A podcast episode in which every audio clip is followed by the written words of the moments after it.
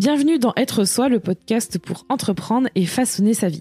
Je m'appelle Julie, je suis entrepreneur et podcasteuse et comme chaque lundi, je te propose des conseils et des interviews pour que ton business soit au service de ta vie. Une de mes missions, c'est de t'aider à utiliser le podcast pour transformer tes auditeurs en clients. Je te partage aussi mon aventure d'entrepreneur, ainsi que mes conseils en marketing digital et bien plus encore.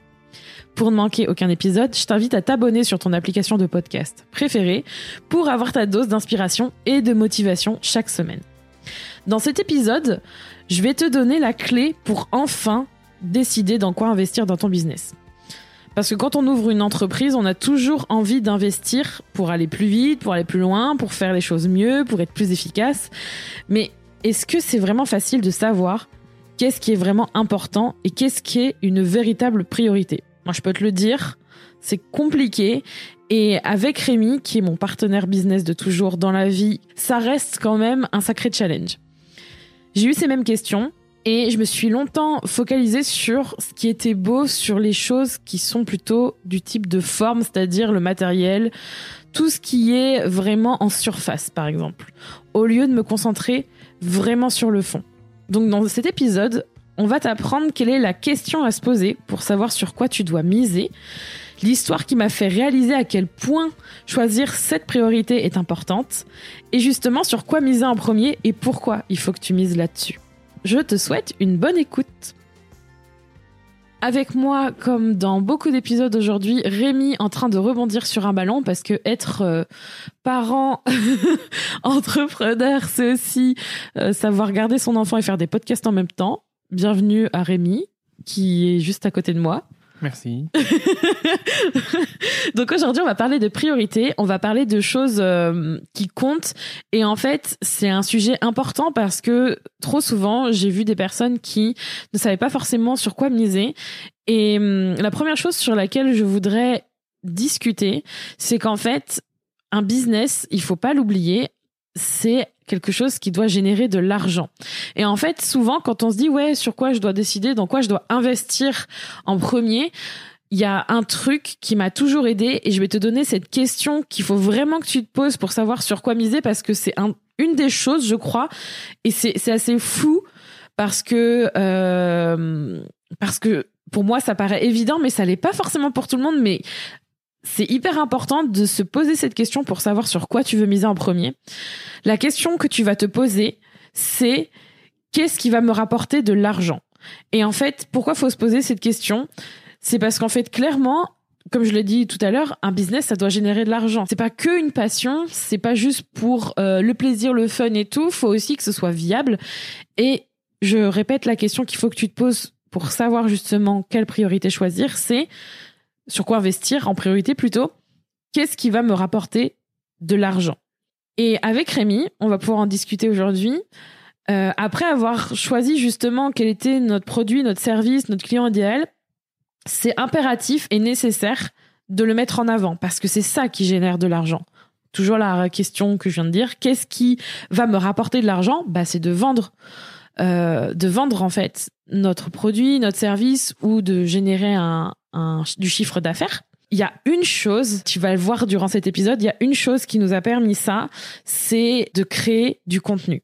Alors, est-ce que tu peux nous dire, Rémi, pour toi, c'est quoi créer du contenu? C'est quoi un contenu? Pour qu'on puisse juste éclairer un peu notre audience. Waouh, c'est vaste comme question, c'est horrible. Là, on parle en plus d'un contenu numérique, un contenu euh, sur le web, j'imagine plus particulièrement. Mais un contenu, bah, c'est c'est hyper vaste. ça peut être un contenu audiovisuel, donc ça peut être une image, ça peut être une vidéo, ça peut être euh, juste du son, ça peut être du texte. Ouais, ça peut être. Euh, ça peut être plein de choses, mais ça reste quand même important. Enfin, un contenu, ça peut être plein de choses, mais c'est quelque chose qui va apporter. Euh... enfin là, tu me demandes ce que c'est. Tu oui, me demandes bien pas sûr. si c'est important ou pas. Non, non, mais je, je, sais. Mais ce que je te dis, c'est que c'est important dans le sens où c'est euh, un contenu. Ça, c'est la forme, mais ensuite le fond, c'est quelque chose non, qui va. plutôt. Oui, oui, d'accord, ok. Tu vois où je veux en venir? C'est quelque chose qui va euh, apporter de la valeur à la personne, quoi. Non, mais ça, ça dépend de de la démarche que tu as quand tu crées ton contenu. Mais, malheureusement, tous les contenus ne sont pas comme ça, et c'est bien le problème. Exact. non, mais c'est pour ça qu'on en parle. Mais euh, c'est pour ça que je reste un peu juste sur la forme, parce que j'ai l'impression que la majorité du contenu sur Internet se contente euh, de la forme, quoi. Et il y a aussi cette idée de, de submerger l'Internet de contenu. On a l'impression qu'il y a ce, ce besoin de produire au maximum. Ouais. Donc euh, les gens, quand ils vont sur Internet, du contenu, ils en manquent pas. Hein. Il y en a partout et il y en a une chier. et c'est toute la difficulté ensuite de faire le tri justement. Ça. Et, et je pense que c'est aussi lié avec cette idée qu'il faut toujours être productif euh, dans n'importe quel domaine que tu es et surtout dans ton business, il faut que tu sois productif. Et, et une des conséquences, c'est qu'on se retrouve avec euh, un contenu euh, énorme sur Internet. Mm. Et malheureusement, même si, comme tu l'as dit, c'est la clé et c'est hyper important, il faut que ton contenu transmettre une valeur et que cette valeur euh, elle apporte quelque chose de concret quoi que ce soit pas que ce soit pas juste du bullshit euh, cérébral euh, en mode je vais te partager une morale et tu fais ce que tu veux avec ouais. c'est pas l'idée mais vraiment que que la valeur que tu vas transmettre avec ton contenu ça ça aide la personne qui reçoit ce contenu à construire quelque chose mm. ou à se développer elle-même quoi. C'est ça. Il suffit pas simplement de savoir que c'est important de faire du contenu, mais c'est important de faire du bon contenu, quoi, bien, bien évidemment. Et comme je l'ai dit, euh, aujourd'hui sur Internet, euh, du contenu, il y en a une pelletée, quoi. Exact. Et c'est compliqué de s'y retrouver parfois et de. Je vais peut-être faire un, un, rapprochement un peu, avec, un peu douteux, mais ça me rappelle un peu l'idée des fake news quand tu veux avoir des informations et que tu dois faire le tri entre les vraies news et les fake news. Bah, c'est un peu la même idée, quoi. Tous les contenus, en règle générale, bah il y a du bon et du mauvais et, et mais en fait malheureusement ça ne tient qu'à toi à faire le tri quoi ça ne dépend que toi de de parvenir à trouver les bons contenus. Donc là dans cette idée et on en a parlé euh, dans l'épisode 96 avec Julia. Mais alors, créer du contenu, c'est vraiment le pilier qui va t'aider sur le long terme à gagner de l'argent. Mais on le disait euh, aussi justement dans l'épisode, enfin moi je te le racontais dans l'épisode 91 que justement le podcast c'est un média justement qui sert à proposer, tu l'as dit, il y a des audios, il y a d'autres, il y a d'autres formes, il y a, il y a aussi la vidéo, l'image, mais le podcast notamment c'est un média qui permet de proposer du contenu de qualité et c'est là où tu as dit le truc super juste, c'est qu'en fait Ici, on n'est pas là en train de vous dire de créer du contenu pour créer du contenu. Non, l'idée, ça va pas être de juste nourrir euh, Google et euh, votre voilà votre blog, votre podcast, vos vidéos. Non, c'est pas vraiment l'idée. C'est justement qui servent ce contenu autant pour vous que pour euh, que pour votre audience. Ça va vous permettre de démontrer votre expertise, de créer une audience, une véritable communauté et surtout une chose, et c'est ça que je voudrais partager, vous partager la petite histoire derrière tout ça, de ne plus se sentir obligé de démarcher ou de prospecter. Et ça, c'est un truc qui, est, je pense, détesté par la plupart des gens.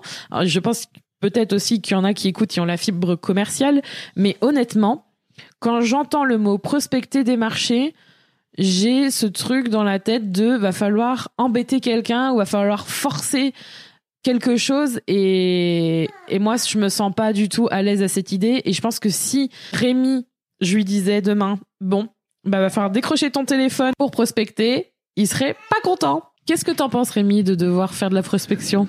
Ah. il en perd les mots. Vous voyez il a vachement hâte. Ben c'est pas agréable du tout quoi. Et puis ça montre euh, enfin ça montre que c'est toi qui en demande alors que normalement, ton business, il est censé, euh, bah, il est censé répondre à une demande à la base, tu vois. c'est toi qui dois répondre à, la demande de tes clients. Et c'est toi qui dois apporter quelque chose à ton client. Et quand tu es en démarche de prospection, c'est plus l'inverse. C'est toi qui es dans le manque, qui est dans le besoin.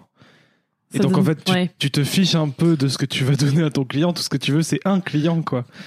Achetez-moi quelque chose, s'il vous donc, plaît. Donc, la, démarche derrière, euh, même si c'est aussi un besoin vital à un moment donné, euh, bah, n'importe quel business a besoin de clientèle pour, euh, pour pouvoir vivre, grandir. Et, euh, et je pense que c'est un truc hyper traditionnel, quoi, à la base, au début de l'entrepreneuriat à l'origine de l'histoire oh de l'entrepreneuriat. On va pas partir là-dedans. non, mais je pense que voilà, c'est un truc hyper ancré, qui date depuis très longtemps que, que mm. l'entrepreneuriat, ben, ça fonctionne comme ça. Il faut prospecter. Mais il faut évoluer un peu, quoi. Ce serait bien. Ouais. Aujourd'hui, j'ai l'impression quand même que euh, toi, te, te, présenter devant de potentiels clients en leur disant achetez, achetez, achetez mon truc, à essayer de les convaincre, c'est l'inverse de ce que ça devrait être. Quoi. C'est le client qui devrait normalement venir à toi et, euh, et, te faire part de ses besoins et qui constate qu'effectivement, euh, ce que tu proposes répond à ses besoins. Quoi. Et justement, si on parle de prospection, c'est pas pour rien, c'est justement pour une bonne raison. C'est euh, c'est pour ça que je veux te raconter la petite histoire derrière cet épisode. On a eu une période creuse, comme beaucoup d'entreprises, et je sais pas pourquoi, mais j'ai d'ailleurs j'en avais parlé sur euh, sur Instagram sur euh, sur Kinoko sur Kinoko Julie et j'avais décidé de tester un truc que j'avais encore bah, jamais fait. C'est faire de la prospection par téléphone. Alors je sais pas pourquoi j'ai voulu faire ça, mais je me suis dit qu'en fait comme la majorité des entrepreneurs, ben à un moment donné c'était un peu le truc qu'ils détestaient faire. Pourquoi pas essayer Pourquoi bah pourquoi pas donner une chance à ça et perso, moi, si j'aime vraiment pas faire ça, c'est parce que j'ai toujours eu le sentiment que quand on faisait de la prospection, on forçait la main à quelqu'un qui nous connaît absolument pas et qu'on la dérange en plus pour lui vendre quelque chose. Et je me mets tout de suite à la place de cette personne et je me dis, mais en fait, moi, j'aimerais pas qu'on fasse ça avec moi non plus et ça me saoulerait. Mais pour une raison que j'ignore, j'ai décidé quand même de tenter de prospecter par téléphone pour voir si c'était vraiment inefficace et si horrible euh, qu'on le disait. Alors, je tiens à préciser un truc important. Euh, je pense qu'il peut avoir son poids dans la balance, c'est que je suis quelqu'un d'assez ouverte. J'ai pas de mal à, démarrer une conversation ou à discuter. Je me considère euh, pas extrêmement extraverti, mais quand même extraverti. Et du coup, appeler quelqu'un pour moi, ça me dérange absolument pas. Euh, et pourtant, j'ai vraiment mis énormément de temps à décrocher mon téléphone et appeler une personne pour prospecter. En gros, j'ai mis deux jours à prendre sur moi et je pèse mes mots, j'ai pris sur moi euh, parce qu'en fait, ça me, je me sentais mal en fait. J'avais noté tout un speech avec des points euh, pour parler, pour avoir un peu un petit script. Et j'ai mis deux jours pour me décider à appeler une personne. Euh, donc déjà, bonjour la perte de temps. Et j'étais super mal à l'aise à l'idée de le faire. Euh, en fait, en gros, je le sentais pas. Et pour moi, déjà, c'était un gros point d'alerte. Rien que le fait que je le sentais pas. Bon, j'ai quand même décidé d'appeler une entreprise que j'avais identifiée comme potentielle cliente. Euh, parce que je savais que je pouvais l'aider et hum, sur la base des infos que j'avais, je me suis dit bon, je mets toutes les toutes les on va dire euh, bah, je sais pas, toutes les chances de mon côté, on peut, si on peut dire ça. Et du coup, je me suis mise en condition, dans un coin, etc., pour pas être dérangée, euh, ni par le chat, ni par Charlie, qui est notre fille, voilà, on, on sait jamais. Je compose le numéro, et euh, au moment où j'appuie sur appeler, je me surprends à prier, mais vraiment, je me suis mise à, à me dire que j'espère que la personne, elle va pas décrocher. Et bon, bah, pas de bol, elle a décroché quand même. Et montre en main, la conversation, elle a duré genre, euh, allez, 50 secondes, une minute 50 secondes. Elle a vraiment pas duré longtemps. J'ai à peine eu le temps de me présenter, de demander euh, comment ils géraient leur communication, ce qu'ils avaient mis en place, etc. Et au moment où j'ai senti que je sortais ces mots de ma bouche, à, on va dire que de l'autre côté du téléphone, j'ai tout de suite senti que la personne, elle était mais fermée, fermée, fermée, et que c'était mort en fait. Que, que en fait, dix secondes après, c'était mort. Et hum, je peux pas vous expliquer pourquoi j'ai ressenti ça. En fait, c'est, je sais pas si c'est mon côté hypersensible, mais je l'ai tout de suite senti. Et, et du coup, bah, j'ai un peu ramé pour quand même faire en sorte de, de, de parce que moi, j'ai envie de bien faire, j'ai envie d'aider les gens. Ça vient vraiment de quelque chose, euh, voilà, d'importe, c'est quelque chose d'important pour moi. Mais ça a été les 50 secondes les plus longues de ma vie parce que c'était vraiment trop malaisant. Je me sentais pas du tout à ma place. Et en raccrochant, j'avais d'autres numéros à composer en fait. J'avais d'autres euh, prospects potentiels. Et après, j'ai appelé personne en fait. Je me suis dit c'est mort le téléphone, mais je, je ne ferai plus ça. Et c'est à partir de ce jour-là que j'ai compris que à, à 1000% que prospecter ou démarcher des personnes de cette façon, c'était juste pas possible. Je me sentais pas alignée avec cette façon de faire. Je trouvais que c'était, je trouvais que c'était inefficace. Ça me demandait en plus beaucoup d'énergie. Et aucune garantie derrière. En fait, ça, ça dérangeait les gens, ça m'apportait ni du bien à moi, ni du bien aux autres.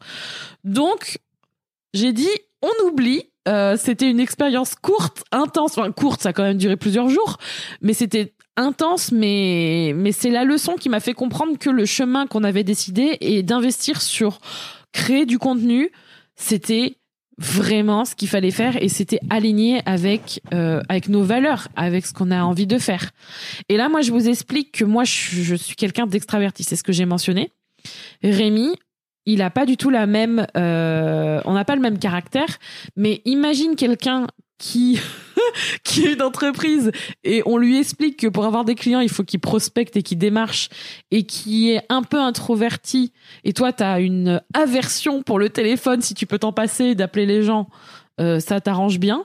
Imagine ce que ça doit faire à cette personne. Enfin, je me dis mon dieu, elle doit se sentir trop mal. Qu'est-ce que qu'est-ce que toi t'aurais comment tu te serais senti Mais je pense qu'il y a beaucoup de potentiels entrepreneurs qui ne se lancent pas parce que ce sont des gens justement plus introvertis qui pour eux c'est impossible de se lancer dans une démarche comme ça à se présenter directement aux gens que ce ah soit par téléphone ou autrement de de leur proposer euh, ton business de leur demander de vendre. si euh, ça correspond à leurs besoins d'essayer de se vendre de il y a un peu un côté un peu forcer la main à l'autre tu vois. Parce que lui, il est pas c'est pas lui qui est venu à toi c'est toi qui, qui vient à lui. Et toi tu te sens comment en pensant à l'idée que tu serais obligé de faire ça, ben moi, de base juste euh, prendre le téléphone pour appeler quelqu'un euh, que ce soit personnel ou n'importe quoi enfin au-delà du business au-delà du business au-delà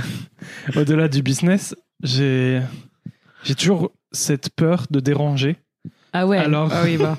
ah là là. alors dans un contexte de prospection, bah ça l'est d'autant plus et ça et réellement c'est le cas. Là c'est plus une peur, c'est ah, réel. Ah oui oui. Tu déranges forcément les gens. Ah oui. Dans leur vie personnelle, les gens ils n'aiment pas que des entreprises les appellent pour leur dire est-ce que vous avez besoin de changer euh, vos fenêtres Ah ouais. Est-ce que c'est le genre de choses trop relou. Est-ce que vous avez besoin de rénover votre toiture, etc. Donc déjà au quotidien ça saoule les gens, mais les entreprises c'est pareil. Quand il y a des gens qui, qui, les appellent pour leur dire oui alors euh, est-ce que vous auriez besoin de ci, est-ce que vous auriez besoin de ça, on peut vous le proposer. Tout est possible. je t'imagine là au loin ton business il est en train de. Si jamais il y avait que ça comme solution. Mais après c'est pas non plus. Euh, c'est pas non plus totalement inefficace parce que j'imagine bien que sur 100 appels, t'en as peut-être un ou deux oui. qui va aboutir à quelque chose. Mais je pense que enfin ça demande tellement une énergie euh, Moi je trouve ça fatigant, ça mm. me correspond tellement pas. Et comme je l'ai dit tout à l'heure, la démarche euh, je trouve que la démarche elle est quand même biaisée à la base quoi. C'est Oui. oui. C'est plus toi qui en démarche de manque et que tu veux combler ce manque-là mm. plutôt que euh, vraiment apporter quelque chose aux gens. C'est pas gagnant-gagnant en fait comme relation. Bah à la fin, si, parce que si t'es honnête et que ton business euh, il est correct, mais bien à sûr la que fin, si. Mais à la fin. Mais je veux dire, oui, la démarche en elle-même. Euh, mm, mm. C'est un peu ça le souci en fait, c'est que c'est pas quelque chose. Alors, c'est pas quelque chose qui qui nous correspond. Ça correspond peut-être à d'autres personnes, mais clairement la prospection, euh, je sais que c'est un des trucs qui peut qui gêne beaucoup beaucoup de personnes. Et si comme toi déjà le téléphone, c'est un stress mais alors, euh, s'il fallait compter que sur ça pour faire, euh, pour gagner des clients ou euh, vendre tes services, ben ton business il tiendrait pas. Il tiendrait pas. Et du coup, en parallèle, même si on reste sur cette démarche de prospection, de rentrer en contact avec des gens, bah, le téléphone, le porte-à-porte, c'est un peu le même délire, tu vois. Où tu es dans cette démarche d'aller vers les gens et de leur dire prenez mon truc. Allez-y. Et en contrepartie, dans le même domaine de, vraiment rentrer en contact avec les gens, où là tu vas dans des salons par exemple et tu as un stand, etc. Et les gens ils viennent à toi, euh, je trouve que la démarche du coup elle est plus euh, similaire à la création de contenu, où tu, tu te sers de tes contenus comme une vitrine, entre guillemets, pour montrer réellement ce que tu fais et, et commencer à apporter de la valeur à tes clients potentiels. Et pour moi, euh, les contenus euh, numériques sur Internet, c'est vraiment euh, dans le même délire que des stands sur des salons, quoi. Tu montres, tu montres ton expertise. Tu... Enfin, voilà, c'est ça. C'est une façon de d'augmenter sa visibilité pour que des, pour que les gens voient ton savoir-faire. Mais à aucun moment tu leur forces la main. Je suis bien d'accord avec ça. Et du coup, c'est pour ça que j'en viens à cette fameuse solution parce que là, c'est bien. On, t'a expliqué que, on vous a expliqué que du coup, le contenu, c'est vraiment sur quoi il faut miser en priorité dans son business. Que la prospection, pour nous, c'est pas du tout une solution. À part si tu as une fibre commerciale et que tu adores appeler les gens. Mais même, euh, je pense que c'est pas la majorité des gens et peut-être que vous avez peut-être envie de trouver une autre solution. Alors, comment nous on fait et comment on fait dans notre business et comment ça fonctionne? On va prendre un exemple, celui que tu écoutes en ce moment, qui est le podcast, parce que clairement, c'est ce contenu sur lequel on mise. Ça peut être un autre, mais en tout cas, on va prendre celui-là comme exemple. Donc, nous, on a décidé de lancer notre podcast et voilà comment ça se décompose par rapport à comment gagner de l'argent avec son podcast. Donc en gros, euh, chaque épisode de podcast qu'on va créer, c'est un contenu qui va aider notre audience. Donc c'est le contenu, c'est le podcast et ce qu'on va raconter dedans, bah, c'est quelque chose qui va vraiment t'aider. Un peu comme cet épisode où on est en train de t'apporter une réponse à une question que tu peux te poser. Et du coup, notre audience, ben toi, par exemple, tu vas te dire ah ouais quand même ben elle sait de quoi elle parle elle connaît son sujet ou ils savent vraiment euh, ils savent vraiment de quoi bah, de quoi ils parlent. Et euh, et du coup ça ce, cette euh, chose que tu te dis et ça c'est ce que ton audience peut se dire aussi bah c'est en gros de la crédibilité c'est de l'expertise euh, tu te dis waouh bah du coup il euh, y a vraiment une expertise derrière ça. Comme il y a un lien de confiance qui se crée et que peut-être tu vas en écouter un deux trois quatre cinq épisodes qui sait ou peut-être juste un seul tu vas peut-être aussi avoir cette curiosité de voir qu'est-ce qu'on fait. Donc d'aller voir notre site internet de voir ensuite différentes pages différents nos réseaux sociaux d'autres choses et du coup tomber potentiellement sur nos services et nos produits et si c'est le cas, et eh ben peut-être qu'au bout d'un certain nombre d'épisodes, par rapport à ce qu'on va t'apporter comme contenu, tu vas avoir envie d'acheter quelque chose parce que ça te correspond, ça répond à tes questions et que tu as envie d'aller plus loin. C'est aussi simple que ça. Et clairement, c'est quelque chose qui paraît tout bête, mais c'est exactement la formule qu'on utilise pour justement vendre nos services et nos produits. Et si tu veux justement euh, aller plus loin, c'est ce que je t'explique dans le plan pour gagner des clients grâce au podcast. Tu peux le télécharger gratuitement dans les notes, euh, dans la description de cet épisode, sans souci. Et c'est vraiment, enfin, je sais pas, c'est une formule, enfin, ce que je viens d'expliquer, pour moi, ça me paraît euh, simple, mais en même temps, il faut quand même passer par plusieurs étapes. Et aujourd'hui, tu vois, nous, on a un peu plus de 100 épisodes avec Être Soi qui apporte de l'aide sur un sujet spécifique, sur une question spécifique. On répond à des questions, on donne du concret à la personne qui écoute. Et en plus de chaque épisode, on peut aussi réutiliser ce contenu sur d'autres plateformes. Par exemple, tu vas trouver sur juliekinoko.fr sous format d'article. Tu vas trouver aussi euh, d'autres, tu vas trouver aussi d'autres liens. Tu vas trouver d'autres contenus sur les réseaux sociaux, etc. C'est ça du contenu de qualité, c'est ça du contenu qui nous sert à vendre. Et du coup, on parlait de prospection et de, démarchage tout à l'heure. Et par rapport à ce que je viens de décrire au niveau du processus, comment le contenu permet de vendre, Rémi, mais je pense que tu seras d'accord avec moi, est-ce que c'est pas quelque chose qui permet de vendre de façon sans forcer la main? Enfin, j'ai le sentiment qu'il c'est une autre, euh, c'est un autre cercle. C'est plus un cercle vertueux de ce que je viens de décrire ce que je viens de décrire, pardon, plutôt que de le cercle de je te propose quelque chose, tu veux l'acheter? Eh ben non, c'est dommage, tu ne l'achètes pas. Ça, c'est plus la prospection. Qu'est-ce que t'en penses? En fait, ça dépend entièrement de comment tu construis tes contenus. Parce que tu peux avoir une stratégie de contenu qui force, qui mm. force la main. Donc ça, ça dépend vraiment de ta démarche et de comment tu construis tes contenus, comme je viens de le dire.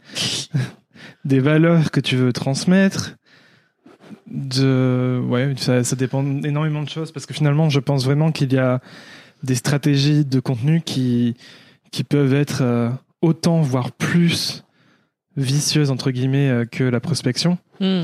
et je pense notamment euh, à certains coachs qui te font des trucs ah bah, qui te culpabilisent presque quoi en te disant ah ouais, t'achètes pas ma formation, t'achètes pas mon coaching, bah c'est vraiment que t'es une merde. Hein. c'est horrible ça. Et que tu veux rester une merde en plus. Et donc, euh, oui, tout dépend. Tout dépend de ton type de contenu. Il y a aussi un aspect euh, que je peux avoir aussi qu'on discute euh, de temps en temps, qui revient. C'est-à-dire Il y a un aspect, tu sais, que je te dis souvent. moi, si je vivais dans un monde idéal. Ah oui, oui. Oh, ça y est, ça revient. on n'aurait pas besoin de de faire autant de contenu hmm. parce qu'en fait j'ai quand même j'ai quand même l'impression ça revient un peu à ce que je disais euh, au début de l'épisode qu'on est dans une hyper productivité au niveau du contenu qu'on enfin tu vois par exemple le podcast on en fait un toutes les semaines ouais. c'est quand même important c'est un rythme qui est très soutenu et et t'as carrément des des, des, studios ou des entreprises qui font du contenu tous les jours, tu vois. Ah ouais, ouais. Mm. C'est, enfin, moi, j'ai l'impression qu'à un moment donné, tu martèles ton audience, mm. mais même si c'est dans une démarche de, de l'aider, de lui apporter de la valeur, etc., j'ai quand même l'impression que qu'on est dans un une hyper diffusion et c'est ça peut être un peu enfin moi je, je, perçois de façon un peu violente mais c'est parce que je suis un peu euh, bizarre dans ma tête parce que je pense pas que tout le monde le perçoive comme ça mais mais personnellement c'est vrai que je je trouve que c'est un peu violent. Et, dans un monde idéal, j'aimerais que les, que les produits se vendent entre, entre guillemets tout seuls parce que les, la valeur qu'ils ont, elle est perçue euh, directement par ton audience. Tu vois, ton audience se rend compte d'elle-même que, que ton produit, il est, il a une valeur assez énorme et que ça peut vraiment les aider mm. à atteindre ce, ce qu'elles souhaitent. Et du coup, la conversation qu'on a quand tu dis ça, c'est qu'est-ce que je dis Mais je sais très bien. Non, mais quand je dis ça, c'est pour ça que je dis dans un monde idéal, parce que je sais très bien qu'en réalité, et en même temps, c'est logique, il y a tellement, il y a tellement de services, de produits qui existent, etc. Et, les gens, ils ont besoin de, ils ont besoin d'être sûrs, en fait. Enfin, qu'on les aide à choisir, presque, en fait. Enfin, oui. tu peux pas avoir une certitude juste en voyant un le descriptif d'un produit tu peux pas euh, être sûr à 100% que c'est celui-là que tu veux ou celui-là que tu as besoin. Et je veux dire, euh, c'est pour ça que même dans des produits, enfin des objets du quotidien, bah tu vas regarder les avis, tu vas tu vas comparer. Enfin, il y a, y a mm. je trouve que on est sans doute beaucoup plus méfiant aujourd'hui à l'ère d'Internet que, mm. que les gens pouvaient l'être euh, il y a 20 ou 40 ans, tu vois. Mm, et et d'un certain côté, c'est cette méfiance qui nous pousse à créer du contenu pour prouver d'une certaine façon que oui, c'est une façon de prouver notre crédibilité, notre légitimité, notre savoir-faire. Et il y a quand même un côté un peu forcé, tu vois, tu te sens forcé de limite de le faire.